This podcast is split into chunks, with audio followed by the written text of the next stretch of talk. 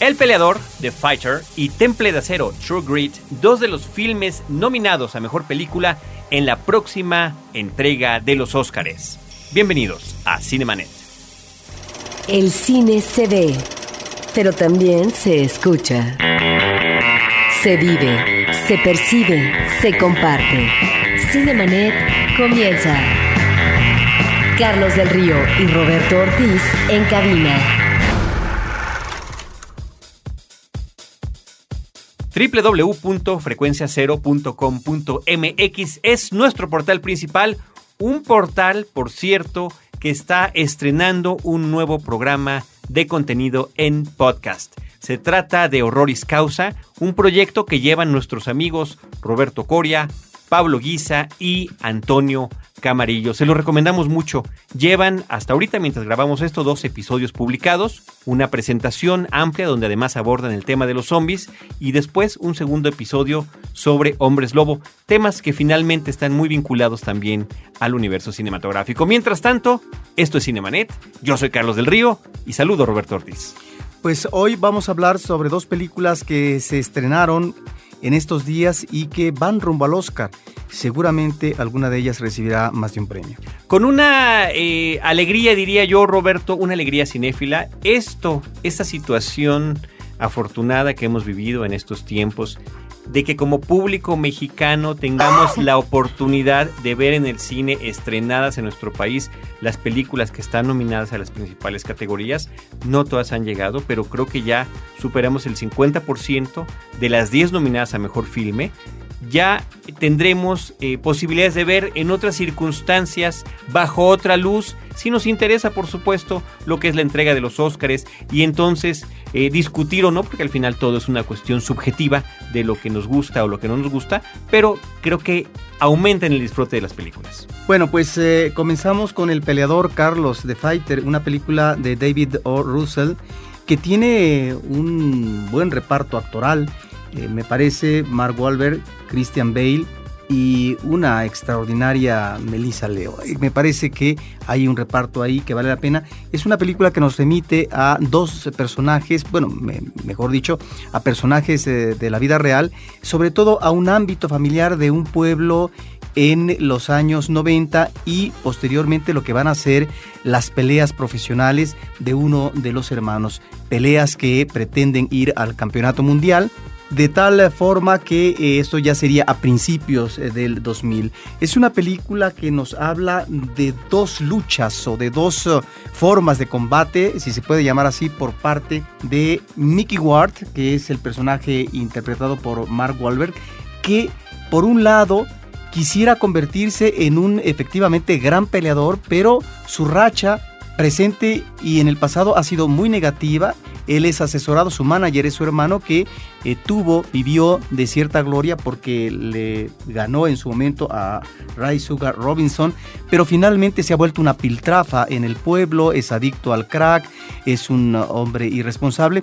Entonces, ahí está la lucha del peleador Mickey Ward de subirse al ring y demostrar que puede ser el mejor, que puede llegar a ser campeón, pero su otra lucha, que es no solamente una lucha interna, sino un debate ante la familia, específicamente ante el hermano, que es su manager, y por otra parte ante una madre extraordinariamente interpretada y que deviene en un afán manipulador y es en esa lucha donde se ven también las preferencias maternas. Me parece, Roberto, que estamos entre una película muy interesante que, corrígeme si estoy equivocado, si tú lo percibes de otra manera, pero siento que tiene un aire de película independiente. A pesar de que están esos nombres importantes en el reparto que has mencionado, Mark Wahlberg no solamente es uno de los personajes principales, sino que además funge como productor de la película, Christian Bale, que mencionaste, Melissa Leo, of course, pero también no me dejes atrás a la bellísima Amy Adams como el interés romántico del personaje de Wahlberg, el personaje de Mickey Ward.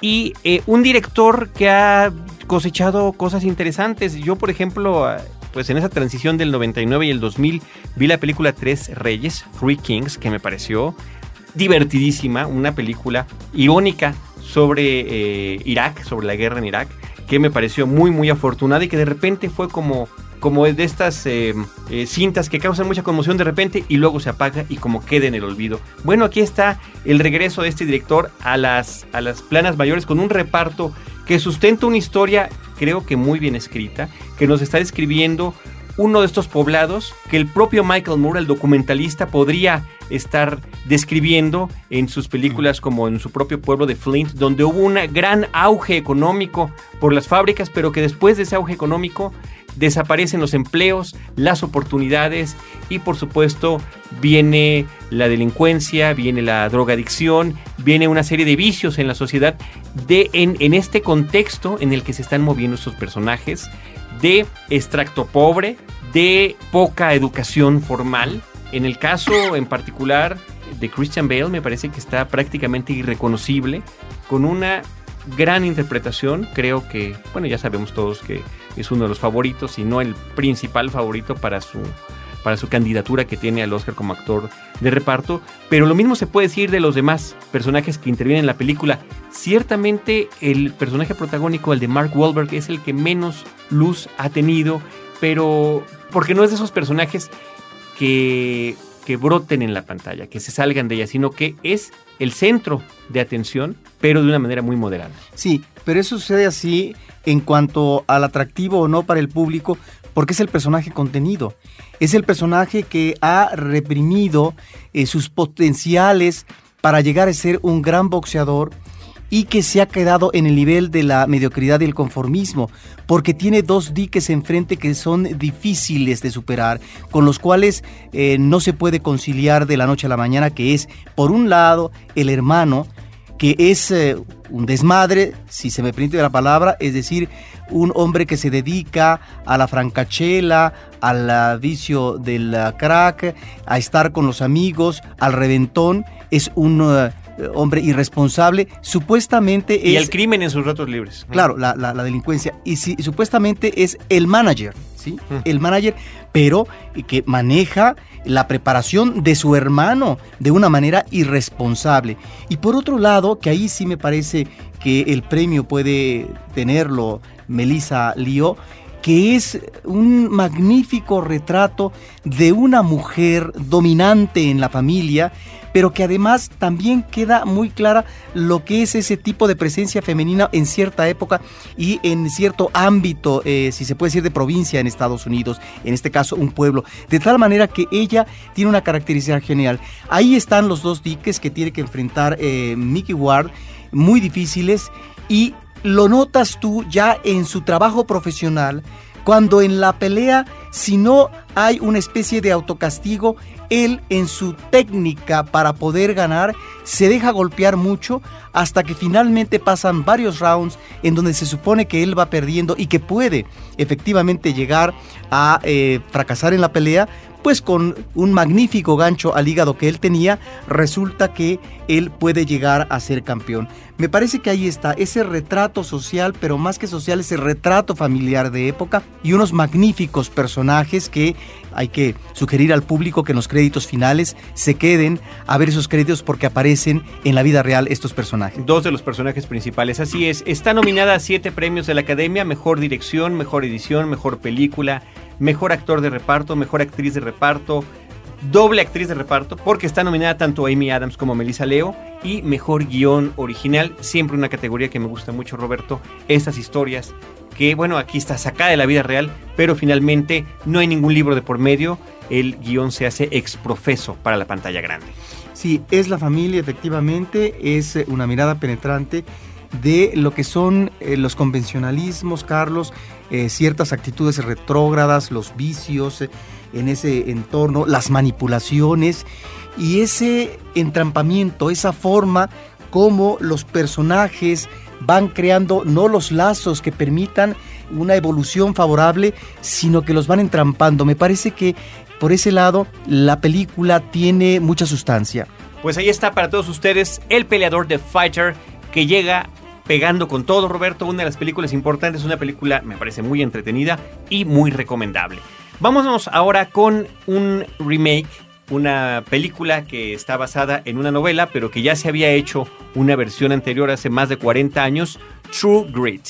Temple de Acero. Los hermanos Cohen, Ethan y Joel nos ofrecen una película de género, no sé Roberto si es la primera en su trayectoria, porque realmente ellos tendríamos, podríamos decir que los hermanos Coen tienen su propio subgénero, definido solamente por ellos mismos, pero están entrando a un western que me parece que tiene, además de una estupenda fotografía, dirección, actuación y momentos, muchísimo corazón.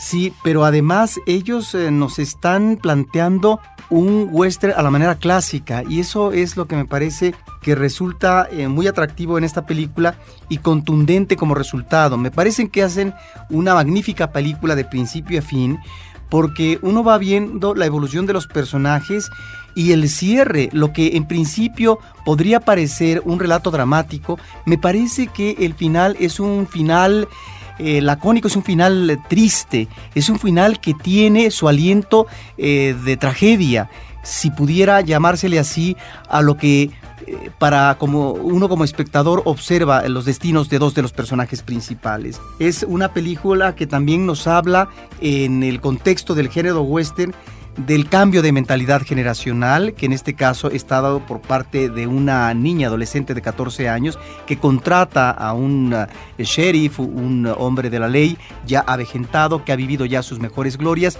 para que él eh, capture al hombre que ha asesinado a su padre, al padre de esta muchachita de 14 años. Ahí está el argumento, la base. Y cuando hablo de relevo generacional, me parece que está, por un lado, la generación juvenil por parte de ella, que es un adolescente, la parte intermedia, que es eh, un ranger tejano, que es interpretado por parte de Matt Damon, y la parte ya de eh, la gente de la tercera edad, ya vieja, que es interpretado extraordinariamente por eh, Jeff Bridges. Jeff Bridges. Jeff Bridges, Haley Steinfeld es la chica que interpreta a Matthew Ross, a esta joven. En la película se trata de un personaje de 14 años de edad. Cuando Haley, que ahora está nominada al Oscar Actriz de Reparto, filmó esta cinta, tenía apenas 13 años. Me parece que es una actuación contundente y que además es el hilo conductor de toda esta historia. Matt Damon, que ya mencionaba, sensacional. Josh Brolin y eh, Barry Pepper en papeles menores, pero muy importantes en el desarrollo de la película. Una cinta que tiene que ver con la justicia, Roberto, que tiene que ver con la orfandad, que tiene que ver con la soledad, una serie de temas que se están entrelazando y que estos vienen desde la novela, desde la novela original escrita a finales de los años 60 del siglo pasado por Charles Portis. Un año después apenas de que la novela sale, el guion es aprovechado por Hollywood, se hace una película casi de inmediato donde se aprovecha la edad madura de John Wayne para darle el papel que le generaría por este mismo temple de acero, por este mismo personaje con temple de acero, su único Oscar como actor protagónico. Sí, que era un Oscar inmerecido en su momento, en realidad ya estaba en decadencia. John Wayne, él había trabajado con extraordinarios directores de western, ni más ni menos como el ah, veterano de los westerns como John Ford, pero al mismo tiempo con Howard Hawks, etc. Y bueno, en esta película de Temple de Acero del 69 con Henry Hathaway, que había sido un extraordinario director de cine de acción y que manejó en su momento un buen western. Él ya estaba en decadencia.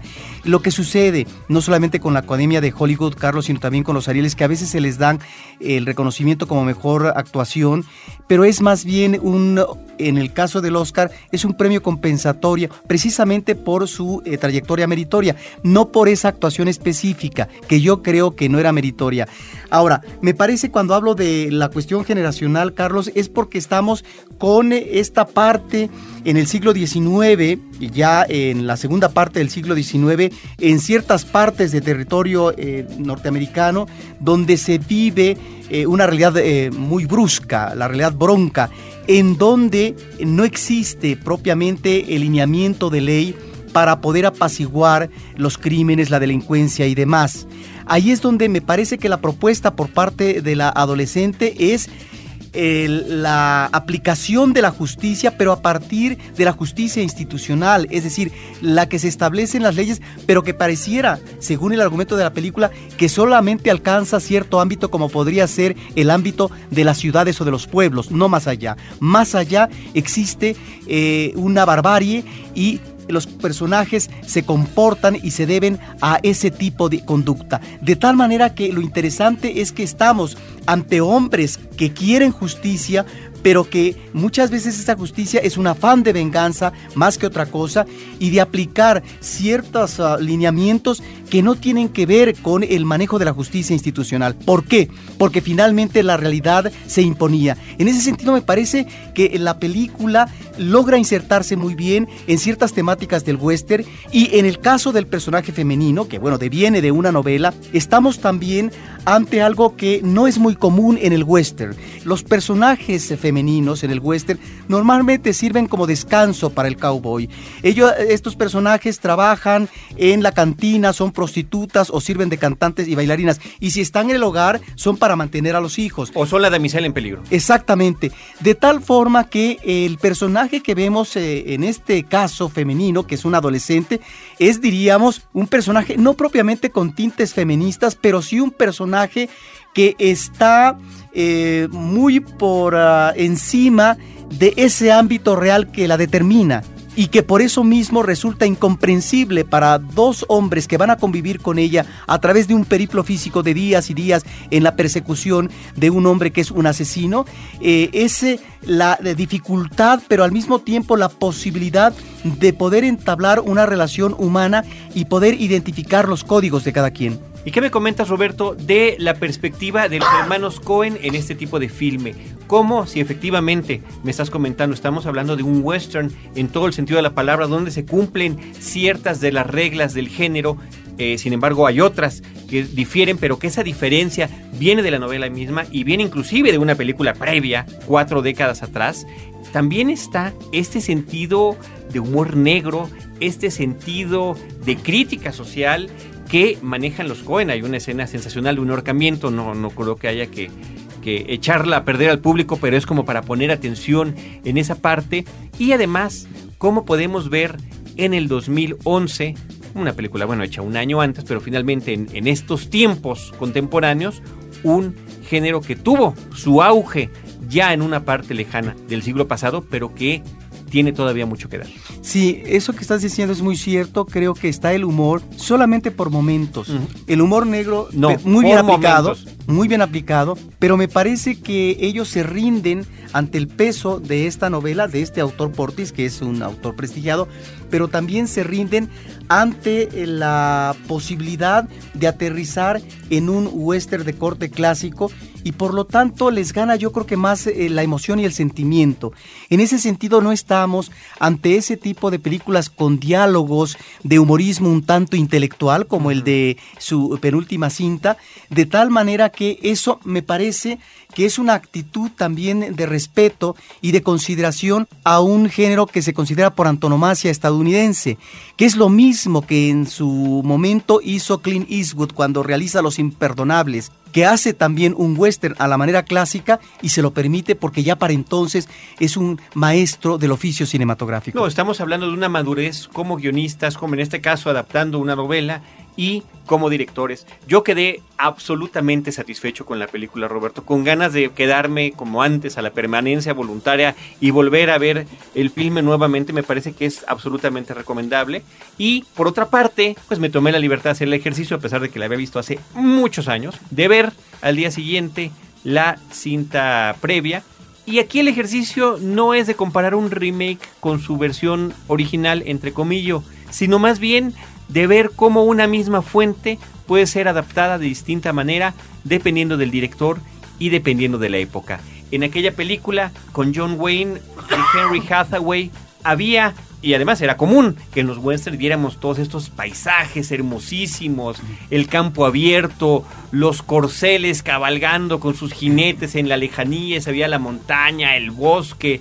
Y aquí estamos más bien ante una serie de espacios cerrados y que son en verdad como quisiéramos imaginar que era la vida de los pioneros. Todo en contra, el clima, el terreno y en este caso inclusive el comportamiento de los hombres. Sí, me parece que estamos ante un gran filme y que es una película que no sé hasta qué punto pueda ser eh, receptora de un Oscar, porque estamos ante un género que ya no está vigente en los Estados Unidos, no de una manera permanente en tanto producción industrial como sí lo tuvo en su época, bueno, desde la época silente, eh, los años 40, 50 y todavía los westerns eh, nostálgicos de los 60 y los 70. Yo me quedaría con el comentario que hiciste hace rato, haciendo el comparativo con lo que vivió Clint Eastwood cuando hizo The Unforgiven, Los Imperdonables. Estamos, como dirías tú, estamos ante una película que nos demuestra que este género continúa vivo y coleando, si bien no será difundido en exceso, que de repente tengamos estas joyitas, me parece que es una un deleite para cualquier cinéfilo. Ahora, ¿no te parece, Carlos, lo que decía yo al principio, que esta mirada muy atenta a los personajes en este recorrido físico que van haciendo tiene un quiebre en la parte final de la película y lo que encontramos es eh, un final de desencanto, me parece, y que para el espectador, no lo vamos a platicar por supuesto, eh, te, hay un dejo de tristeza con respecto a lo que son en ese presente o han sido en el presente dos de los personajes principales. De tristeza, de nostalgia, me parece un final muy emotivo. No es triste, no es triste en el sentido clásico que se pueda eh, predecir, yo creo que es algo que hay que vivirlo. Sí, no es lacrimógeno. Como, parte de esta experiencia cinematográfica, para mí me pareció profundamente emotivo. Diez nominaciones al Oscar, Roberto. Dirección de arte, fotografía, diseño de vestuario, dirección, edición de sonido, mezcla de sonido, película del año, actor protagónico, actriz de reparto y guion adaptado. El guion adaptado en la novela de Portis. Pues ahí está True Grit, la versión de los hermanos Cohen de Temple de Acero. Cinemanet está de intermedio. Regresamos en un instante. Atrapa toda la pasión del fútbol americano profesional en Yarda Cero. Resultados, estadísticas, predicciones, comentarios y análisis expertos para que no te capturen atrás de la línea de golpeo. Llega primero y gol y consigue la anotación en www.yardacero.mx. Un podcast de frecuencia cero Digital Media Network. Frecuencia Cero más cerca de ti. Síguenos por Twitter a través del usuario arroba frecuencia cero o bien únete a nuestra comunidad e interactúa con nosotros en www.facebook.com diagonal frecuencia cero. Esperamos tus comentarios, sugerencias y opiniones por estos medios. Ahora, diseñar y hospedar su página web será cosa de niños. En tan solo cinco pasos, hágalo usted mismo sin ser un experto en Internet. Ingrese a suempresa.com y active ahora mismo su plan. Suempresa.com, líder de web hosting en México. Cinemanet. Nos vamos ahora con una película española, Los Ojos de Julia, de Guillem Morales. Sí, es una película donde destaca Belén Rueda el principio me parece que depara un magnífico filme de terror psicológico, porque hay buenas escenas de suspenso, me parece que están bien confeccionadas, se articulan eh, bien una con otra. Lamentablemente, Carlos, en este filme eh, es un filme que se queda a medio camino. Es un buen ejercicio, me parece, de suspenso, es una fórmula narrativa eficaz, pero hasta ahí. Me parece que en un momento dado el castillo de naipes se cae y se cae sin remedio. A esto no quiere decir que no haya buenas escenas. Son realmente escenas algunas de tensión dramática, hay una atmósfera siniestra que envuelve al espectador y, repito, una magnífica actuación, yo creo que sostiene bien la película, que es Belén Rueda. Y estamos ante una cinta, Carlos, que retoma ciertas escenas de clásicos del cine. Y voy a enumerar algunas de ellas. Alfred Hitchcock en La ventana indiscreta del 54, Michael Powell en El fotógrafo del pánico del 60 o Terence Young en Espera a la oscuridad de, de 1967. ¿Ante qué estamos? Ante lo que puede ser el manejo de la cámara fotográfica y del flash, Carlos, en un ámbito físico de oscuridad. Recuerdo que en el caso de la ventana indiscreta, en eh, un departamento que en ese momento está oscuro, la cámara fotográfica que está articulada por parte de un fotógrafo profesional será el instrumento de defensa eh, que tenga eh, dicho fotógrafo para evitar el asedio de un criminal. Ahí está pues la referencia a la ventana indiscreta, pero también diría yo que a esta película clásica del cine de terror que es El fotógrafo del pánico, que ahí estamos ante el caso de un asesino de mujeres que cada vez que mata a una mujer, cada vez que tiene una víctima a punto de ser asesinada, le toma la foto en el momento en que ella está muriendo, este momento de terror. Por eso se llama El fotógrafo del pánico. Bueno, fue el título aquí en México.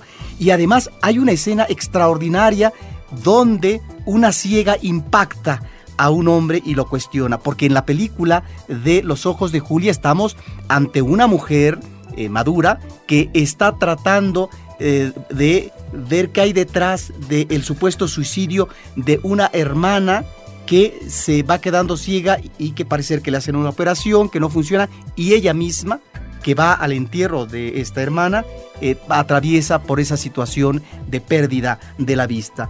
Y me refiero también a la película de Espera la Oscuridad, Carlos, ¿te acuerdas? Con una extraordinaria Audrey Hepburn, una película del 67, donde el personaje principal es una ciega. Y en el departamento, ella, donde vive, ante el asedio, porque sabe que ha entrado un asesino, que es una especie de psicópata, su defensa va a ser apagar todas las luces que existan en el departamento para que ella se pueda mover con destreza y defenderse de lo que puede ser su propio crimen. Bueno, ahí están las referentes, por eso es interesante revisitar a través de las películas actuales genéricas este tipo de, de pasado cinematográfico porque los directores son conscientes de ello y efectivamente en una escena que no vamos a platicar, el director Guillén Morales también nos maneja a la manera de estos otros filmes una escena que tiene que ver también con el manejo de la cámara fotográfica en asedio a una víctima. Los Ojos de Julia también tuvo cierta expectativa aquí en nuestro país por ser Guillermo del Toro uno de los productores de la película, uno de los seis productores, entre productores y productores ejecutivos del filme, habría que decirlo. Y eh, bueno, pues por supuesto que hay casos de éxito con su producción, como es el caso del orfanato. Hay otros que son terribles, como Well She Was Out, mientras estás fuera, una película con Kim Basinger verdaderamente mala, pero cintas interesantes, como aquí en México Cosas Insignificantes o Rudo y Cursi. En fin, ahí está el dato de lo que está, eh, en lo que está aportando el hombre conocido como Guillermo del Toro. Ahora, Guillermo del Toro se ha interesado en apoyar en el ámbito de la producción estas películas eh, del género de terror. Me parece que El Orfanato es superior, Carlos. Esta película eh, que vimos, Los Ojos de Julia, es desigual, aunque para los amantes eh, de este género me parece que encontramos algunas escenas interesantes. Lamentablemente, ya en la parte final, cuando uno eh, va viendo qué hay detrás de estas situaciones difíciles, siniestras y de muerte, la explicación que se da en las situaciones y los personajes,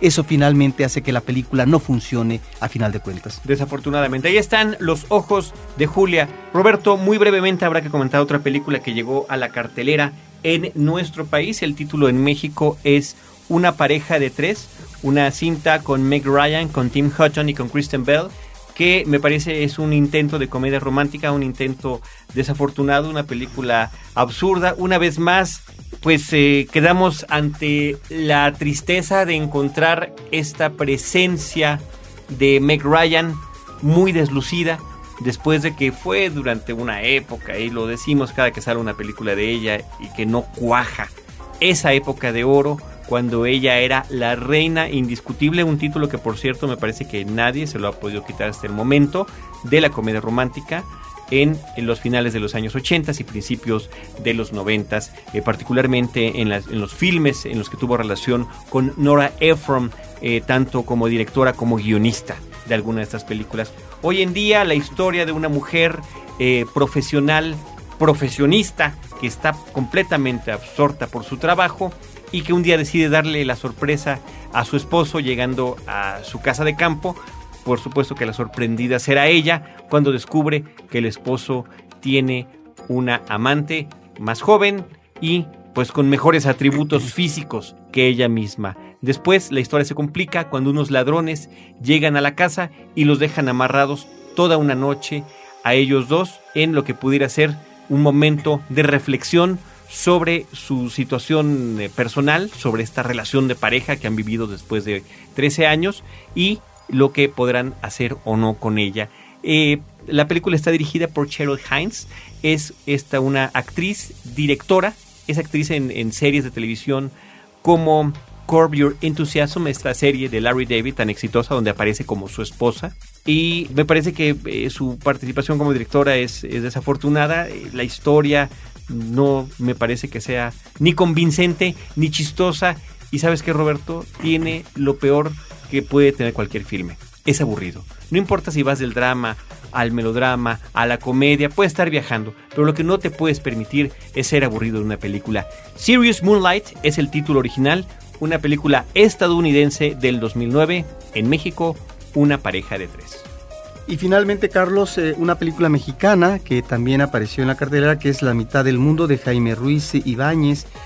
Eh, una cinta que nos presenta a un muchachito, un niño que tal vez eh, está entrando a la pubertad, que va a ser su despertar sexual. ¿Cuál es la característica de este Mingo que vive en un pueblo X eh, del país que eh, tiene cierto retraso mental, por lo tanto es eh, cobijado, es bien tratado por la gente, pero comienza a despertar la inquietud por lo que se refiere al manejo de la sensualidad, de la sexualidad por parte de las mujeres del pueblo, sobre todo las mujeres maduras o las mujeres que están insatisfechas sexualmente o que su esposo ha muerto o que si están casadas no tienen relaciones sexuales continuamente. Ahí está la insatisfacción sexual en un ámbito social que va a ser satisfecho esa insatisfacción por parte de un muchachito. Me parece que la película tiene como base una idea ingeniosa y donde está este manejo lúdico que a veces no se le da mucho al cine mexicano. Eso me parece que es lo interesante. Lamentablemente no siempre el humor es afortunado, no es una película rotunda en ese sentido. Eh, sus miradas hacia el cine en este caso como referente de cine clásico, como referente de imágenes a las cuales se les hace homenaje, eh, a veces es un tanto burdo como una escena que nos remite a una película de Greenaway eh, y demás.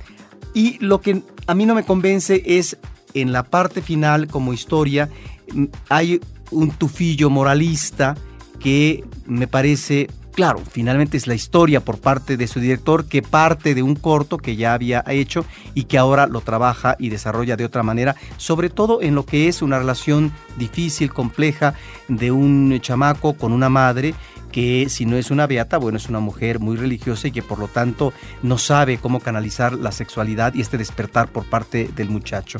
Ese final me parece que es eh, un final lamentable, pero ahí está, aunque de manera incipiente, tratado este aspecto eh, lúdico y de manejo de la sexualidad en un adolescente que provoca no solo el, el manejo de la sexualidad y la apertura por parte de muchas mujeres, sino al mismo tiempo su contraparte. Es decir, cuando hablamos de un pueblo decimos pueblo chico, infierno grande. Lo que en principio puede ser eh, un factor de liberación y de relajamiento, después es, puede venir en su contrario. Comentando eh, que hace rato citamos la película que produjo Guillermo del Toro, Cosas Insignificantes, habría que decir que Paulina Gaitán, que participa en esta cinta que se llama La mitad del mundo, pues es la protagonista de Cosas Insignificantes, aparece en la película Sin Nombre, aparece en la película Somos lo que hay, una de esas actrices jóvenes mexicanas que finalmente, Roberto, como dices tú, están en el candelero, están Despuntando. en- despuntando y participando en una serie y diversidad de películas nacionales. Sí, y además él es, ella es el eh, personaje eh, adolescente que además le queda muy bien. Muy bien, pues vámonos ahora Roberto a platicar de un evento que se está desarrollando en nuestra Ciudad de México mientras estamos grabando este podcast. Se trata del Festival Internacional de Cine en la Ciudad de México, FIC, FICC, son las siglas de este nuevo evento cultural. Eh, si quieren visitar la página es www.fic con doble C de Carlos, ficmexico.com. Sí, en esa página el público podrá encontrar no solamente la programación, Carlos, sino también los avances, es decir, imágenes de las diferentes películas, no de todas, pero sí de la mayoría, imágenes, eh, trailers, eh, para que el público pueda ubicar qué cosa es lo que le interesa a partir de la ficha técnica y de contenido que ahí también viene. Es un festival que tiene el apoyo del gobierno del Distrito Federal. Es un festival que surge como un festival ambicioso, que es ahí donde uno se pregunta si estos... eh, festivales que a lo mejor se van a convertir a través del tiempo en festivalote, eh, realmente amerita en un principio que haya tantas películas. Aquí son más de 100, cerca de 130 filmes, si no me equivoco, sobre todo largometrajes, eh, no solamente de competencia en el ámbito internacional, sino también en el ámbito de, la, de las galas. Y por otra parte, una sección que tiene que ver en competencia de cine mexicano y una semana también de cine mexicano. Los homenajes que se dan a, eh, en este caso, la cinematografía nacional invitada, que es la cubana cintas sobre todo de los años 60 y 70 de esta cinematografía, en el momento en que hace eclosión la revolución castrista y que finalmente arroja el ICAIC, el Instituto Cubano de Arte Cinematográfico, arroja algunos filmes interesantes. Y también hay directores invitados como un pues eh, muy atractivo director europeo Jerzy Skolimowski que presentó aquí su cinta Essential Killer que es muy interesante. Es un festival, eh, decía Carlos, que surge con muchas películas y ahí yo no sé si estos festivales que arrancan en tanto que deben de manejar convenientemente su promoción en los medios, eh, deben de manejar con cautela porque a veces es preferible comenzar eh, con menos para que el festival vaya creciendo conforme pasa el tiempo de tal forma que se consolide, como sucedió con el FICO. Yo creo que tanto este festival, el FIC México, como el próximo que vamos a ver en las postrimerías del mes de febrero y principios de marzo, que es el Festival Internacional de Cine Contemporáneo de la UNAM, el FICUNAM, bueno, que también eh, va a ser un festival con más de 100 películas. Eh, son eh, los festivales que están sustituyendo, Carlos, a lo que fue el FICO en su momento durante varios años. Y me llama difícil la atención, labor, habría que decir. Difícil labor y que ambos apuestan hacia lo que es el cine contemporáneo. ¿sí? Y bueno, espero que también nos reserven efectivamente otras cosas como el pico también en el caso del cine clásico, del cine de otras décadas e inclusive el cine silente con acompañamiento de piano y demás. Ahí está este festival. Las sedes, Carlos, son en eh, los cines de Cinemark, pero también hay otras sedes al aire libre como el Zócalo Capitalino, que en donde sí, en estos eventos al aire libre ha habido eh, más presencia del público que en la sede de Cinemark Reforma 222, que es a donde yo fui el sábado y el domingo. Me tocó eh, desafortunadamente ver poco público, como si estuviéramos en Petit Comité. Y claro, ese es un problema, eh, digo yo, de difusión, pero también de que un festival se está estrenando y que se enfrenta también a esos uh, vaivenes de, del oficio. Pero también está, decía yo, pues la red de fábricas de artes y oficios y el Museo Nacional de Arte. Son pues diferentes sedes para que el público durante todos eh, estos días en eh, las sedes eh, del ámbito comercial, pues están funciones a la una de la tarde, a las cuatro y media, a las cuatro, a las seis y media y a las nueve de la noche. Y se han presentado además películas importantes, Roberto, aún no estrenadas, mexicanas, por ejemplo, como De la infancia de Carlos Carrera o Pantera Negra la Pantera Negra y que ya tuvieron funciones de gala en este FIC México. Les recomendamos muchísimo que visiten la página para que obtengan la información directamente a la fuente FIC con doble C, México, ficmexico.com. Pues bueno, Roberto, con eso estamos llegando al final de este episodio. Queremos agradecer muchísimo que nos sigan acompañando, que continúen con Cinemanet por este medio a través del podcast, también que lo hagan a través de las redes sociales en arroba Cinemanet, en Twitter y en facebook.com diagonal Cinemanet. Este es un programa donde también le damos una despedida a nuestra querida productora Paulina Villavicencio de Frecuencia Cero, de Interplanet, este lugar que en los últimos años se convirtió también en su casa, en nuestra casa, ella apoyando no nada más en las labores de Cinemanet, sino también en la del resto de los eh, programas en podcast que se elaboran aquí a través de este medio que es Frecuencia Cero. Eh, Digital Media Network. Pero Paulina seguirá vinculada a Cinemanet y a otros podcasts, me parece, a pesar de que ya formalmente pues, no está trabajando acá y le deseamos la mejor de las suertes en su proyecto de Anchor Sound. Por otra parte, un agradecimiento especial a Abel Cobos, a nuestro productor en cabina, porque eh, hace unos días grabamos el tan esperado programa, esperado además por la, la, expectativa que mucha gente, el público, y les agradecemos mucho, nos propusieran y participaran con frases de sus películas favoritas. Lo grabamos hace unos días y Abel ha estado en una labor de postproducción impresionante tratando de rescatar de algunos filmes esas frases que ustedes mismos nos han recordado y que queremos compartir con el resto de los cinéfilos. En unos días más este programa estará listo para que ustedes eh, lo puedan escuchar. Sí, hay que agradecer profundamente. Ahora, si soy políticamente correcto, diría que Abel ha hecho un trabajo de un hombre apasionado en el cine. Alguien diría, dado el manejo obsesivo en que ha trabajado y que va a dar pie a un extraordinario programa de frases de cine, que más bien es un fanático fílmico. Sí, no y- lo sé. Y como decías tú, que nos eliminen nosotros y que queden las puras frases para que valga la pena ese programa. De verdad que muchas gracias. Eh, pero sobre todo gracias a ustedes que nos siguen y continúan descargando y escuchando. Y un favor más que queremos pedirles, si nos escuchan por medio de iTunes, eh, de verdad que sería eh, muy bueno para nosotros que pudieran dejar algún comentario ahí en ese, en ese medio, porque estábamos descubriendo que, bueno, hay uno o dos menciones únicamente, pueden ser positivas o negativas, realmente eso por supuesto que es con, con toda sinceridad de cada uno de ustedes, pero no deja de ser una referencia para nosotros y para esta labor que estamos desarrollando todos a través de Frecuencia Cero y particularmente en Cinemanet. Bueno, pues con eso nos despedimos desde estos micrófonos Roberto Ortiz y Carlos del Río, pero les estaremos esperando en nuestro próximo episodio con cine, cine y más cine. Cinemanet termina por hoy. Más cine en Cinemanet. Frecuencia Cero, Digital Media Network, www.frecuenciacero.com.mx. Pioneros del podcast en México.